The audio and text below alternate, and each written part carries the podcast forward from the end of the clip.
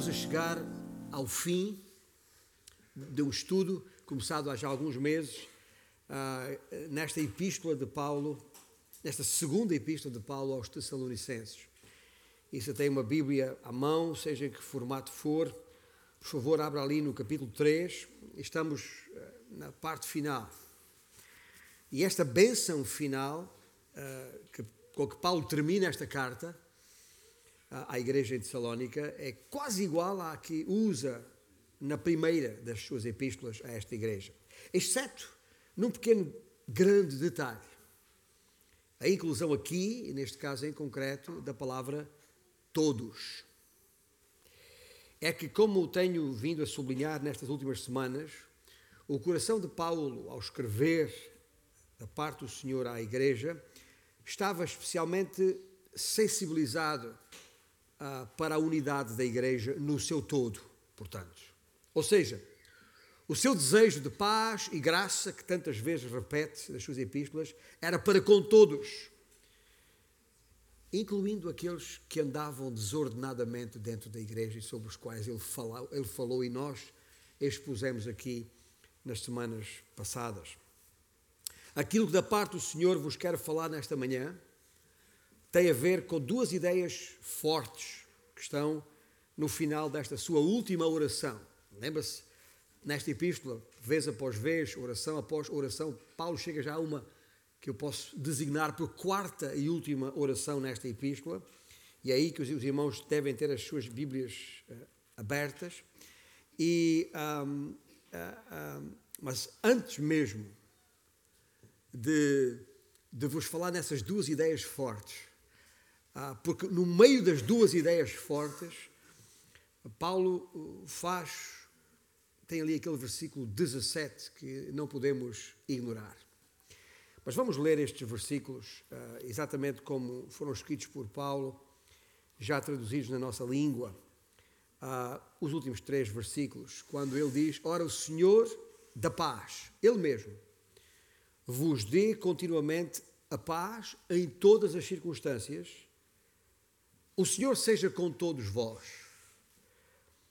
E depois escreve: a saudação é de próprio punho, Paulo. Este é o sinal em cada epístola.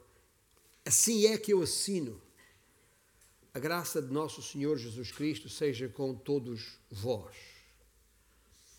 A saudação é do próprio punho, Paulo. Este é o sinal em cada epístola é assim, ou assim é, que eu assino. À época, e não é muito diferente hoje em alguns documentos mais oficiais, ah, na escrita das cartas era comum ah, o autor ou o remetente ditar a carta, que era redigida por um, um escriba, um escrivão, em termos mais correntes. Alguns anos atrás chamava-se amanuense era esta profissão que está, caiu em desuso, principalmente uh, uh, desde que os meios informáticos surgiram uh, na praça. Mas era comum. O autor ditava, porque, lembre-se, as cartas eram escritas em papiro e, e era, exigia, e com penas, literalmente penas, um, exigia alguma arte, não era qualquer um que podia escrever. Uh, era preciso que fosse uma caligrafia uh, uh, legível. E por isso havia profissionais, gente, artista autêntico, que escrevia. E os autores ditavam aquilo que era escrito. A regra geral, só para dar aquele toquezinho pessoal à carta, o, o autor pegava na, na, pena, no final, e escrevia ali qualquer coisa, um, um beijinho à tia e ao tio, mas, mas uma, uma palavra mais pessoal para, para, para, para uh, uh, uh, deixar claro que era ele mesmo que estava escrevendo ou, ou enviando aquela, aquela carta. E, e, e, depois assinava. Essa, digamos que a assinatura e essas palavras finais, últimas, que Paulo aqui diz do meu próprio punho, uh, serviam para autenticar a origem da carta. E, mas Paulo tinha ali, no caso em concreto, uma outra razão para escrever este versículo 17, que sublinhei aqui. E é que, a julgar pelo contexto, desde logo no capítulo 2, versículo 2, os tessalonicenses estavam a receber correspondência com ensino falso e com falsas assinaturas. Gente que assinava como se fosse o Paulo. Porque era um nome que tinha crédito. E esses falsários, na verdade, falsos mestres, uh, queriam dar crédito aos seus escritos e assinavam falsa, assinaturas falsas, portanto, falsificação da assinatura, é o delito o crime que hoje conhecemos nestes, nestes termos. E isso estava a acontecer para desviar a Igreja da sã doutrina. E, portanto, ah, isso, esse facto que está evidente no texto da Epístola reforça a necessidade de Paulo escrever estas palavras desta forma tão veemente como ele faz, do meu próprio punho. É assim que eu assino, está bem? Não, Qualquer outra coisa não sou eu. Tá? Para, para que fique claro que qualquer outra coisa não sou eu. Mas era comum, portanto, que escrivãos, ah, amanuenses, escribas, fizessem isso.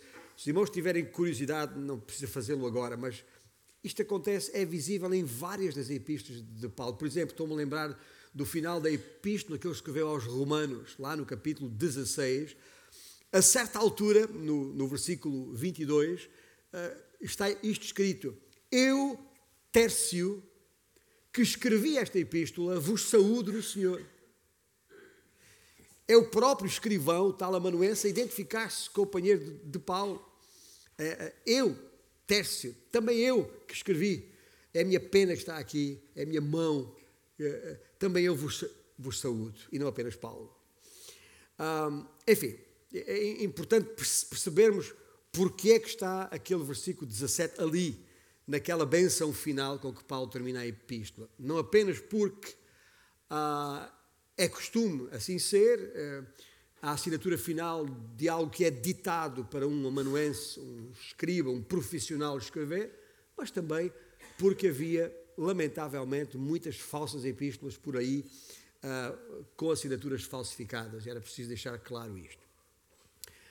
Agora, Chegado a esta bênção final, eh, que, como eu disse, Paulo terá, às vezes, tu vê tirar a pena da mão do escrivão e, e agora escrevo eu mesmo.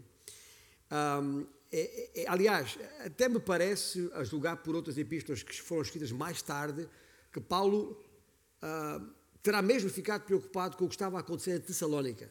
Como que diz, isto vai, está a acontecer em mais lugares. Porque nas epístolas que ele escreveu depois, as epístolas posteriores, ele usa muito esta expressão e há aqui uma, uma preocupação a propósito desta, como que diz, escuta, da próxima vez que receber uma, uma carta, veja lá se é este sinal que lá está, porque é assim que eu assino e, e não. Portanto, nada de imitações, isto é autêntico, como aliás ainda hoje se faz. Para reconhecer uma assinatura, uh, uh, tem que ir ao notário, ainda, ainda nesta semana, quando estava na, no consulado de Moçambique, por causa do meu, do meu visto, e estavam ali pessoas a, a tratar do, do, documento que tinha recebido de Moçambique para autorizar a ida da pessoa daqui para lá, e o documento não estava uh, válido. E não estava válido porquê? Porque não estava autenticado. Tinha que, a assinatura tinha que estar reconhecida por um notário. Portanto, ainda hoje, ah, ainda esta, esta semana isto aconteceu, ainda hoje isto é feito. Ah, como sabemos bem, e, e temos até ah, na sala ah, alguém que tem experiência profissional nesta área e sabe exatamente o que estou a dizer. Portanto, é, a verdade é que é isto que está aqui. O que Paulo está aqui a dizer de uma maneira muito veemente, escuta, esta epístola é verdadeira. Tá? é uma epístola autêntica. É a palavra da verdade que vos escrevo da parte de Deus. E é importante nós percebemos esta ideia da palavra da verdade, porque é, de facto, na verdade que nós somos santificados. E se Paulo escreve a carta à igreja para a santificação da igreja, tem que ser a palavra da verdade, na verdade. Lembra-se do que o Senhor Jesus Cristo disse a respeito dos seus discípulos em oração ao Pai, de acordo com o Evangelho de João, capítulo 17, versículo 17, o Senhor disse ao Pai: santifica-os, referindo-se aos seus discípulos, santifica-os na verdade, a tua palavra é a verdade. E a, a verdade revelada por Deus está aqui à nossa disposição. E esta palavra, que é a palavra de Deus, está autenticada, não lhe vou chamar notário para não correr o risco de, de, de usar o nome do Senhor em vão, mas uh, está autenticada pelo Espírito Santo. É Ele que garante, é o Espírito Santo que em nós habita. É o Espírito Santo que em nós habita. Lembra-se que este Espírito que o Senhor prometeu, o Senhor Jesus, antes de se ausentar, garantiu-nos, através do Evangelho de João, aqui no capítulo 16, e, uh, o Senhor Jesus disse que esse Espírito, ele vos guiará a toda a verdade. Portanto, não é uma autenticação qualquer, não é um reconhecimento notarial qualquer. É do próprio Deus, o Espírito Santo. E como é que ele faz isto? Faz isto porque ele habita em nós. Ele nos dá essa capacidade. Nesse mesmo texto em João, eh, de João, mas no capítulo 14, versículo 26, um, o Senhor Jesus diz a respeito do Espírito Santo que viria, Ele vos ensinará todas as coisas e vos fará lembrar de tudo o que vos tenho dito. Palavra do Senhor Jesus Cristo. Portanto, uh, podemos dizer que a fonte do nosso ensino, uh, disto que chega até nós, não tem nada de humano. Paulo sabe é perfeitamente consciente, foi convocado por Deus, designado por Deus, escolhido de uma forma dramática na, na, estrada de Damasco, quando o pôs por terra e o cegou, e depois lhe revelou mais tarde a razão por que lhe apareceu, o que queria que ele fizesse. Paulo não tinha nenhuma dúvida de que era um agente do Senhor, um agente de Deus, da verdade de Deus, e quer aqui, tem esta preocupação, quer assegurar-se que uh, essa verdade, que ele é portador, de que ele é agente, não é adulterada por ninguém. Não é uh, falsificada por ninguém. Porque o, o, a falsificação da verdade, o desvio à, à verdade, causa confusão na igreja. E causando confusão, vai provocar a divisão.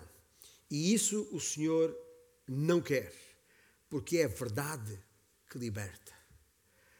É na verdade que está a nossa esperança. É a verdade que garante a nossa força enquanto igreja. Já, eu digo isto porque, como Paulo escreveu a, a Timóteo a, a, respeito da igreja, somos a coluna e baluarte da verdade. E dito isto, uh, deixe-me passar rapidamente para a primeira ideia forte que eu referi, das duas que eu queria sublinhar nesta manhã, uh, explicado o versículo 17 e a sua razão de ser. E a primeira ideia forte está no final do versículo 16. Esta expressão que Paulo usa aqui, uh, o Senhor seja com todos vós. Domingo passado, a nossa atenção deteve-se no versículo 16, na primeira parte do versículo 16, a respeito da paz.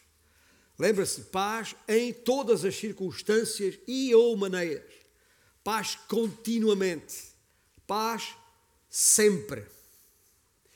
E depois da paz sempre, queria hoje falar-vos da sempre graça.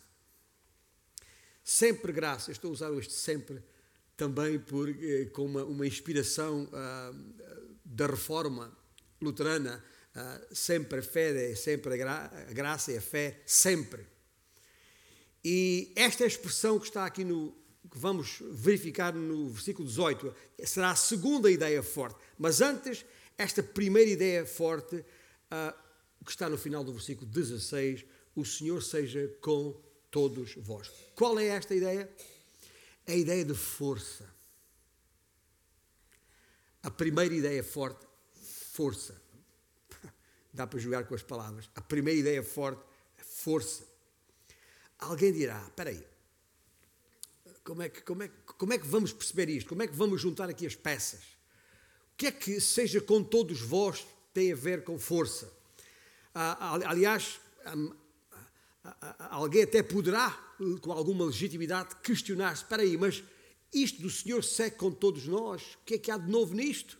Afinal, será que Deus não é omnipresente? Claro que Ele é omnipresente. Deus está em todo lugar ao mesmo tempo. É um facto, mas cuidado, porque, outra vez, o inimigo costuma causar aqui, às vezes, pequenas nuances, pequenas mudanças nas frases, e o inimigo causa confusão. Sim, ah, Deus ah, está em todo lugar ao mesmo tempo, mas não está nos lugares, não está nas coisas. Ah, Deus não está aqui sentado num destes bancos. Ou Deus não está sentado no, ao meu lado quando eu conduzo ou dirijo o meu carro. Cuidado, porque Deus não, não pode ser visto assim, nesses termos. Isso é algo muito próximo de uma heresia chamada panteísmo, que poderão verificar, agora basta googlar e já sabe o que é o panteísmo, mas é uma heresia que defende que tudo é Deus. Uh, e eu quero dizer-vos aqui de uma forma muito clara e muito veemente, por causa desta frase no final do versículo 16: Deus não está, Deus é. Quando nós dizemos ou cantamos que Deus está aqui, ou, ou que nos acompanha para ali ou acolá, ah, ah, queremos dizer que Ele não é ausente, queremos dizer que Ele é omnipresente. Como quando o salmista escreveu, conhece aquele Salmo 139, quando o salmista, nos versículos 7 e 8, diz: Para onde? Para onde me ausentarei do teu espírito? Para onde fugirei da tua face? Se subo aos céus, lá estás. Se faço a minha cama no mais profundo abismo, lá estás também. Percebem a ideia? Sim, quer isto dizer que quando falamos e, e, e, ouvimos a respeito da omnipresença de Deus, significa que Deus é omnipresente, significa que Deus não é ausente. Ah, ah, na verdade, o que queremos dizer quando dizemos que Deus é omnipresente, queremos dizer que Ele é conosco. Mas o que Paulo escreve, se percebeu bem, é Deus seja diferente de esteja. Percebem? Há bocado na escola bíblica estávamos a falar sobre o, o to be, eh, o verbo em inglês to be, é que em português pode ser ser ou estar. Uma pequena, grande diferença que a nossa língua nos permite fazer essa diferença. São dois verbos completamente diferentes, ser e estar. Deus não está, Deus é. Ponto. E, portanto, ah, quando Ele garante nunca nos deixar, nunca nos desamparar, é isso que a omnipresença quer dizer. Mas o que Paulo está a falar aqui não é a respeito da omnipresença de Deus. Não é. Quando Jesus veio a este mundo, lembre-se, a seu respeito foi escrito, está lá em Mateus, citando as, as Escrituras: Eis que a Virgem conceberá e dará à luz um filho, e ele será chamado pelo nome de Emmanuel, que quer dizer o quê? Deus conosco. E portanto nós podemos dizer o mesmo. Ah, o que é que Paulo quer dizer aqui? Deus seja convosco, mas o Senhor sempre está conosco. É por isso que ele veio, mas há, não é a mesma coisa. Este Jesus veio, este Emmanuel, Deus conosco, este Jesus é Deus encarnado e isso faz toda a diferença.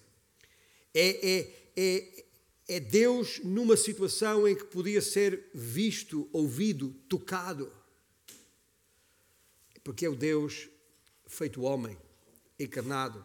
Ah, portanto, ah, ah, caminhando ali como, como nós aqui, Jesus andava ali ao lado com os seus discípulos, como nós andamos ao lado uns dos outros, uh, e, e, e caminhando até ao Calvário.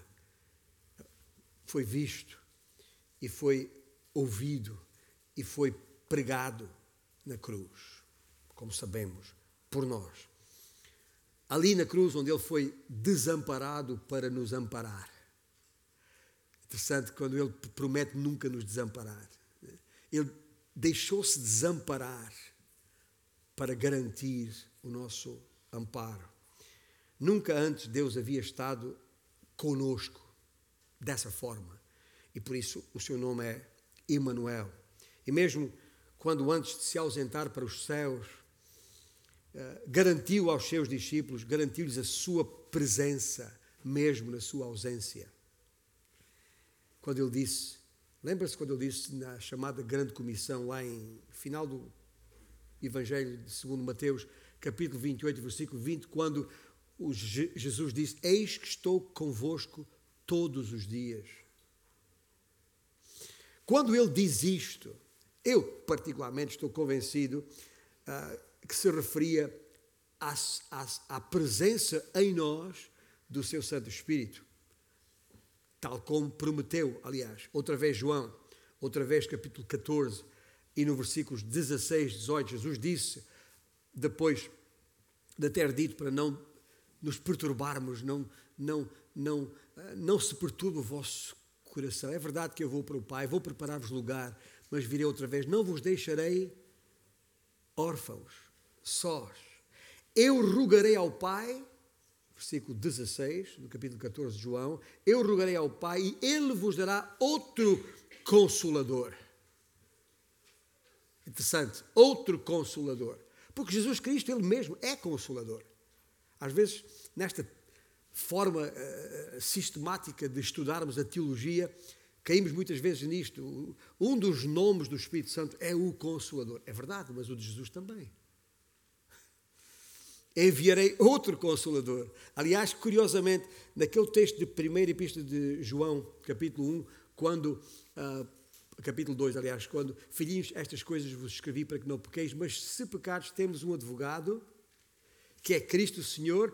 A palavra advogado que está em primeira epístola de João, na tradução de Almeida, é a mesma palavra grega no original que Jesus mesmo usou, de acordo com o Evangelho de João, capítulo 14, outro consolador. É a mesma palavra, paracletos, que o Evangelho de João foi traduzida por uh, consolador e na primeira epístola de João por advogado. Mas é a mesma coisa.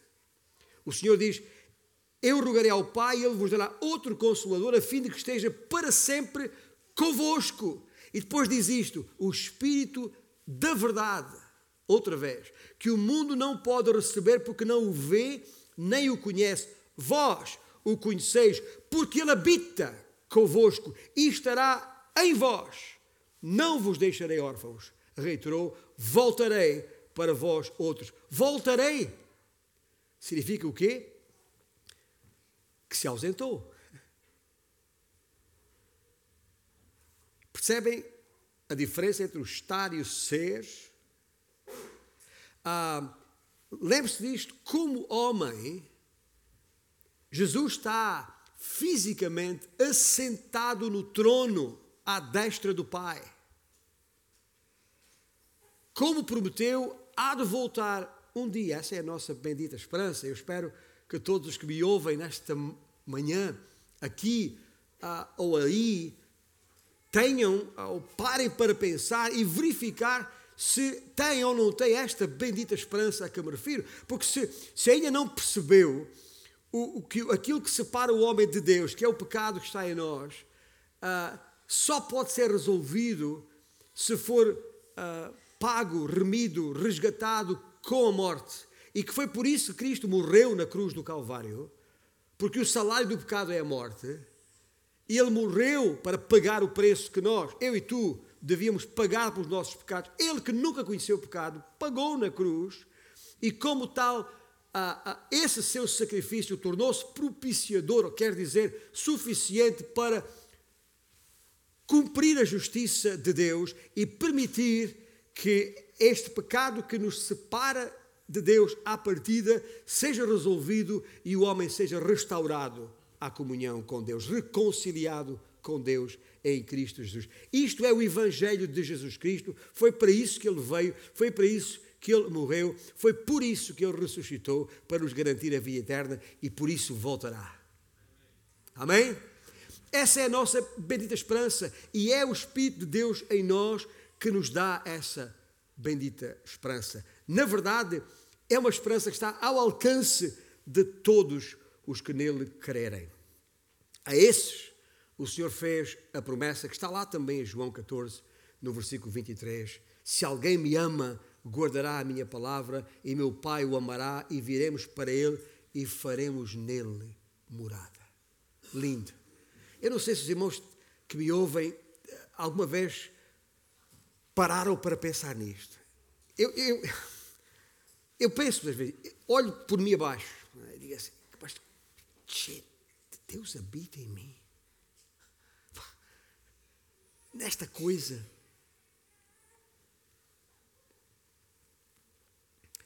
Transcende o nosso entendimento.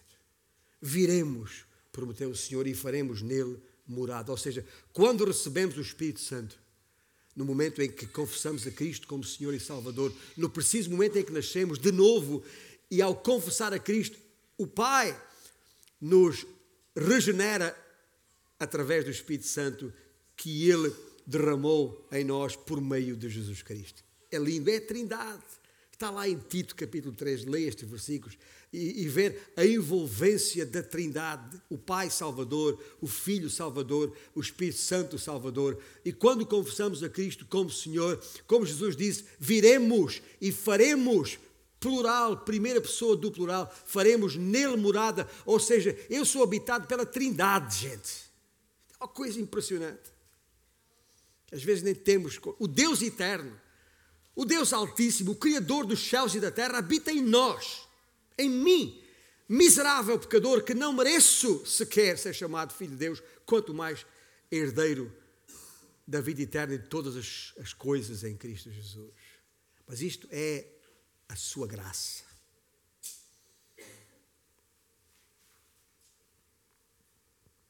Portanto, quando isto acontece, quando o Senhor vem e faz morada em nós, quando recebemos o Espírito Santo, é isto que quer dizer Deus em nós.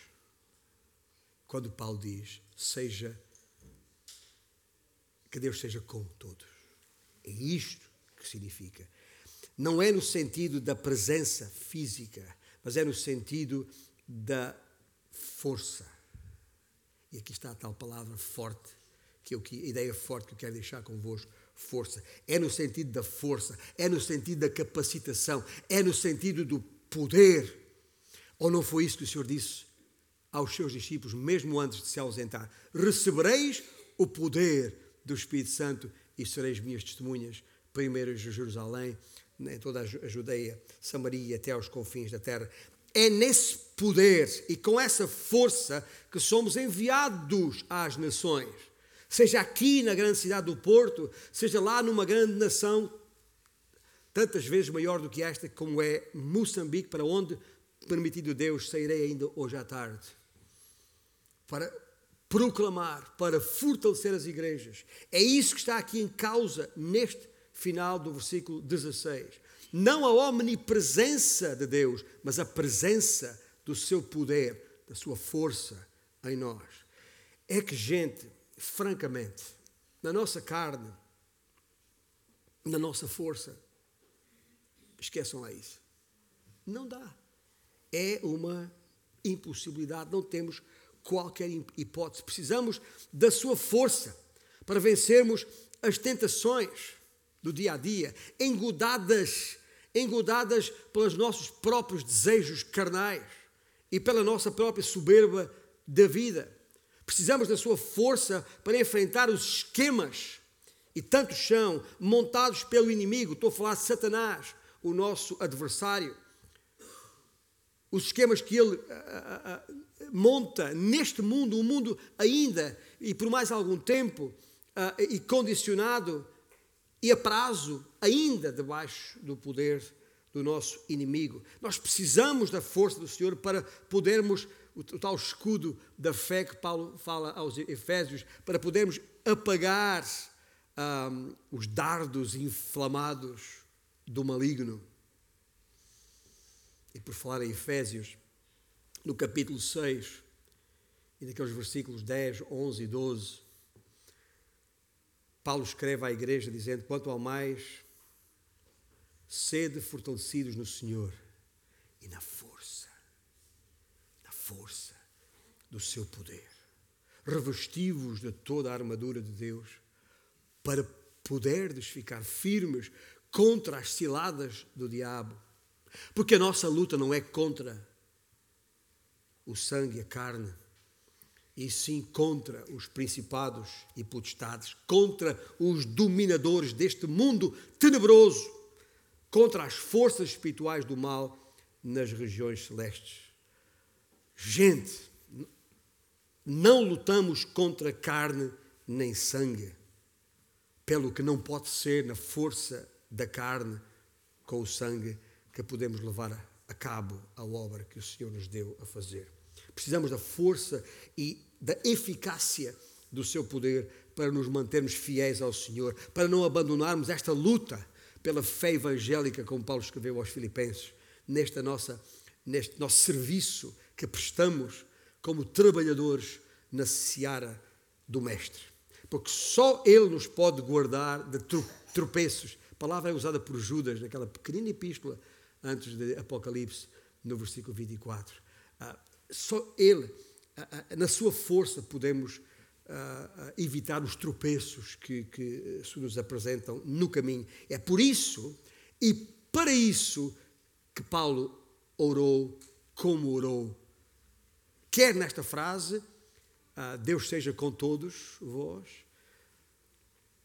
mas queria lembrar aqui uma outra oração dele, no mesmo sentido, escrita à igreja em Éfeso, no capítulo 3, e versículos 14 a 16, quando Paulo diz: Por esta causa me ponho de joelhos diante do Pai, de quem toma o nome toda a família, tanto no céu como sobre a terra. Por esta causa me ponho de joelhos, para que, segundo a riqueza da sua glória, vos conceda que sejais fortalecidos com poder mediante o seu espírito no homem interior. Quer mais claro do que isto? Não me parece. Para sermos como Cristo e cumprirmos a razão do nosso viver na presença de Deus, que isto é, sermos para louvor da sua glória, precisamos dessa força espiritual. Nela e só nela podemos dizer, como Paulo escreveu aos Filipenses, lembra aquele versículo que, não há crente nenhum que não saiba de, de cor, tudo posso naquele que me fortalece, ou posso todas as coisas naquele que me fortalece. Mas bendito o crente que entende o que isto quer dizer. Isto não quer dizer que nós somos super-homens, que podemos tudo, ah, Deus é comigo. Nada disso. Eu posso coisa nenhuma fora de Cristo. É nele que eu posso todas as coisas e só nele. Toda essa força está disponível em Cristo. E já agora, pode ser interrompida, como no caso da paz que falámos na semana passada, por causa do pecado em nós. Mas pode ser restaurada. Também, se confiarmos no Senhor, obedecendo à Sua palavra, aceitando a Sua disciplina, porque as muitas provações que Ele traz à nossa vida são para refinar a nossa fé e não para nos pôr abaixo. Se fizermos o bem, se andarmos no Espírito, se nos submetermos ao senhorio de Cristo em todo o nosso viver, então o Senhor será com todos nós. Força. Esta é a primeira ideia forte. A segunda ideia forte, que está no versículo, último versículo 18, e sobre a qual eu não vou demorar muito, por duas razões. Primeiro, porque estou a falar de graça a segunda ideia forte, estou a falar da graça, que está uh, neste versículo 18. A graça de nosso Senhor Jesus Cristo seja com todos vós.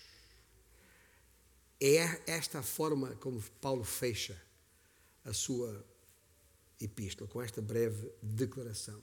Que todos, outra vez todos, que todos tenham a graça. Todos. Qualquer homem ou mulher que pela fé que pela fé creia que Jesus Cristo é o Senhor e Salvador, tem acesso. É pela graça de Deus.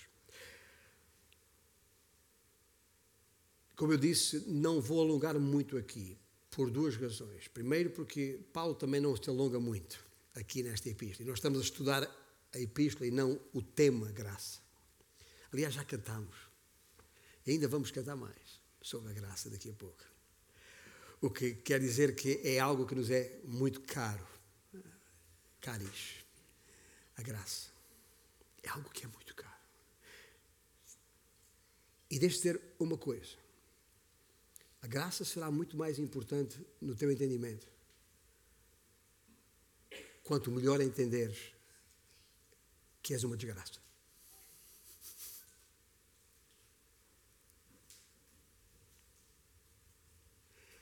Se eu pensar de mim mesmo mais do que convém, dificilmente entenderei a graça de Deus. É só quando eu percebo a minha desgraça que eu consigo entender a graça de Deus. Mas que graça é esta que Paulo fala aqui? Bem, é a bondade e benignidade de Deus que é concedida a quem não merece. É isso que é graça.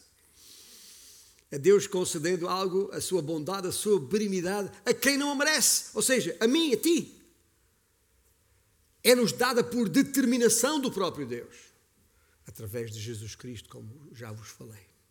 A graça de Deus se manifestou através da obra de Cristo Jesus, como ah, ah, Paulo escreveu a Tito, naquele mesmo capítulo 3, que já vos convidei a, a reler, onde quando ele diz a fim de que, justificados por graça, nos tornemos seus herdeiros, segundo a esperança da vida eterna. É assim que Paulo explicou. Chega a nós, esta graça em Cristo Jesus chega a nós por intervenção do Espírito de Deus. E uma vez em Cristo, esta graça torna-se capacitadora. É, é, é, a respeito dessa graça que Paulo ora, está em oração aqui. Aquela graça toda suficiente que capacita o crente a suportar qualquer provação, por mais dura que se apresente. É aquela graça a que Paulo se refere quando escreveu aos Coríntios. Lembra-se, uh, aqueles que estão familiarizados com aquele texto em 2 Coríntios capítulo 12, a minha graça te basta.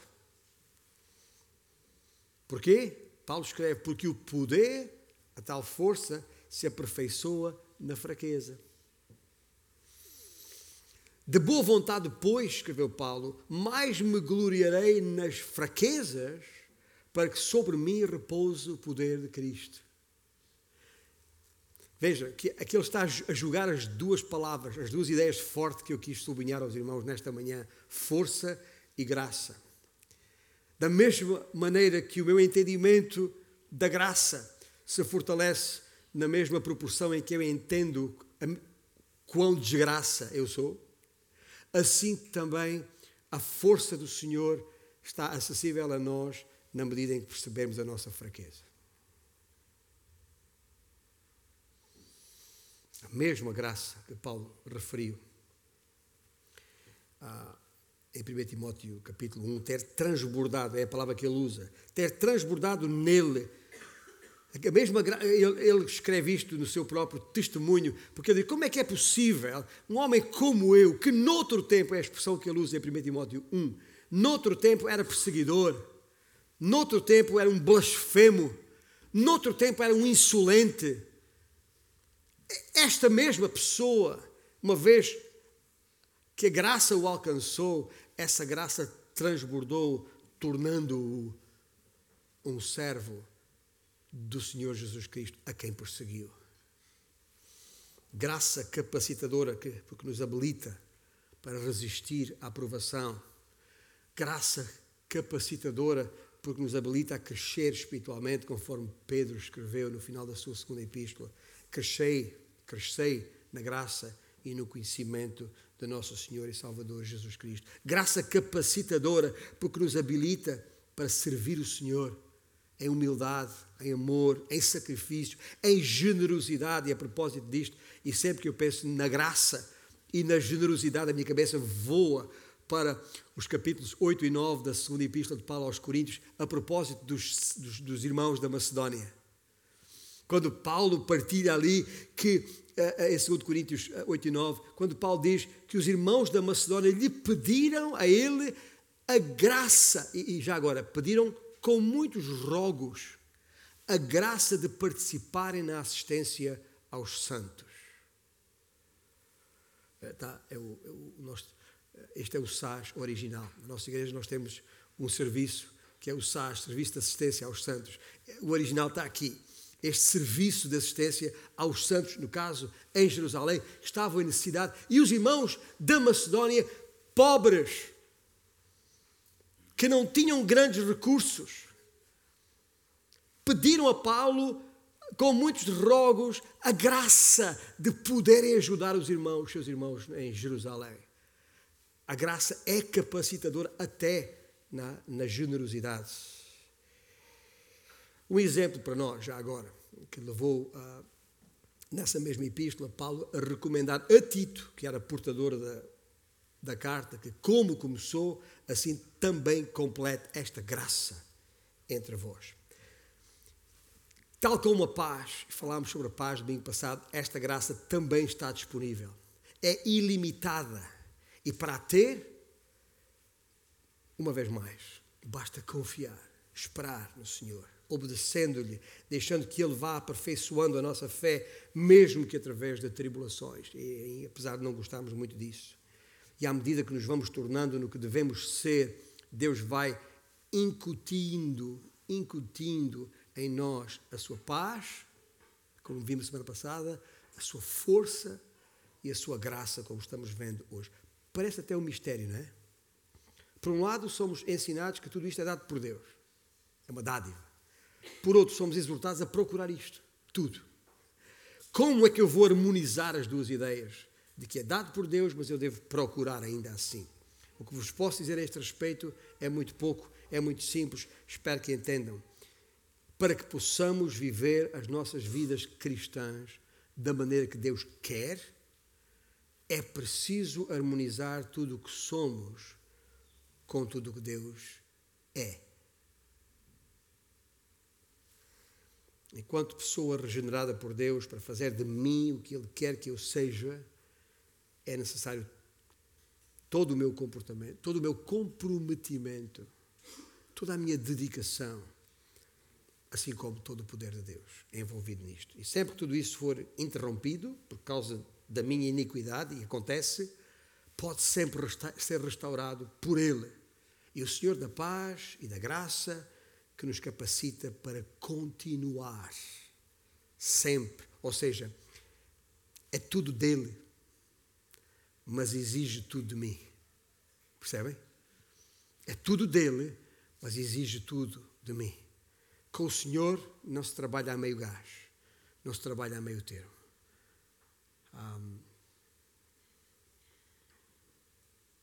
E como é que isto, como é que, como é que este mistério que eu referi vai ser resolvido? A resolução deste mistério da harmonização de tudo isto? Ah, meus irmãos, eu não vos posso ajudar. É o Espírito Santo em cada um de nós que nos há de capacitar para isso. Meus irmãos, termino dizendo este é o desejo de Paulo, ok? É o desejo de Paulo para com todos nós, todos, ele enfatiza. E é também o meu desejo particular para com todos vós, nesta Assembleia Local onde nos congregamos, para que tenham este tipo de paz de Deus e com Deus, essa profunda e interior tranquilidade de coração que não podemos explicar por palavras. Paulo sobre a paz falou que transcende todo o entendimento, transcende todo o entendimento. É, é, é profunda, é interior e que não pode ser perturbada pelas circunstâncias à superfície exterior. Não pode. Paulo ora também para que tenham este tipo de poder capaz de vos fortalecer para fazer seja o que for que Deus quiser. Quando pensamos nesta ideia forte Força, lembre-se, significa que Deus, este, este poder que está à nossa disposição, é capaz de nos fortalecer para fazermos seja o que for que Deus quiser. Não o que eu quero, mas o que Ele quer. Portanto, quando Paulo diz posso todas as coisas daquilo que me fortalece, todas as coisas que Deus quer. e não as coisas que, que me apetece. E finalmente, Paulo ora para que tenham esta maravilhosa graça, esta graça eterna a respeito da qual vamos agora mesmo cantar. Vamos ficar de pé?